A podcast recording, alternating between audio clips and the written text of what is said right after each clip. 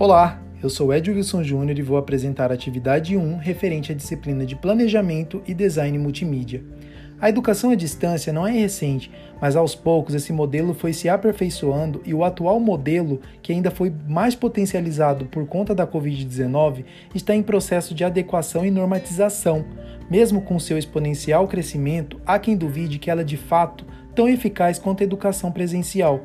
O importante é que cada vez mais pessoas optam pela EAD, pela adaptabilidade quanto a horários ou distribuição geográfica. Contudo, algumas barreiras ainda precisam ser ultrapassadas. Vários elementos constituem a organização de um curso EDAD, como os apresentados aqui neste mapa de ideias. Eles devem manter uma interdependência entre si, pois quanto mais integrados estiverem, maior será a eficácia da organização e do ensino à distância.